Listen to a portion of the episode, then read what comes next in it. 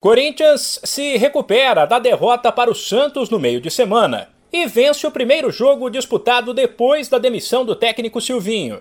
Comandado pelo interino Fernando Lázaro, o Timão bateu o Ituano neste domingo fora de casa por 3 a 2 pelo Paulistão, com uma bela reação no segundo tempo, depois de uma etapa inicial ruim. Gols de Juliano, Fábio Santos e Paulinho, o cara do jogo, em sua primeira partida como titular no retorno ao clube. O volante foi bastante ativo, deu ritmo ao Corinthians, ajudou na criação e, além de balançar as redes, sofreu um pênalti. Depois, em rápidas palavras, Paulinho comemorou os três pontos num momento no qual há uma certa tensão no Alvinegro. Momento especial, né?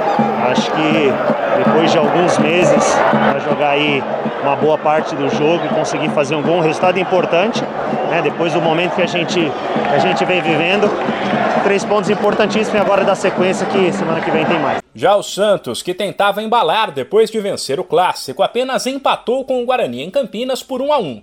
Mas poderia ter sido pior. O Peixe deu muitas brechas e foi salvo por uma atuação de gala do goleiro João Paulo. Fato é que o Santos fez um bom primeiro tempo ofensivo, apesar de deixar buracos na defesa, e abriu 1 a 0, mas caiu de rendimento na etapa final quando sofreu o um empate, algo que o técnico Fábio Carilli quer corrigir. É, foram dois tempos assim bem diferentes. É, o primeiro tempo que eu gostei, onde a gente triangulou, apesar de achar que o Guarani ainda chutou no João Paulo, a gente precisava, falando da parte defensiva, bloquear melhor esses chutes do Guarani, que a gente tinha passado que contra o São Paulo eles fizeram um gol de fora, né, era um time que buscava muita finalização.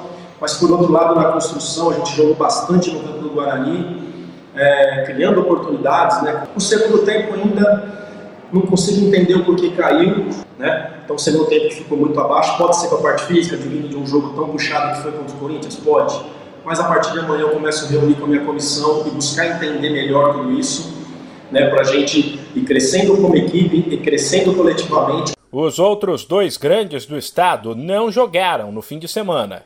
O Palmeiras viajou para a disputa do Mundial, enquanto o São Paulo, que faria um clássico com o Verdão, que foi adiado, ganhou folga. De São Paulo, Humberto Ferretti.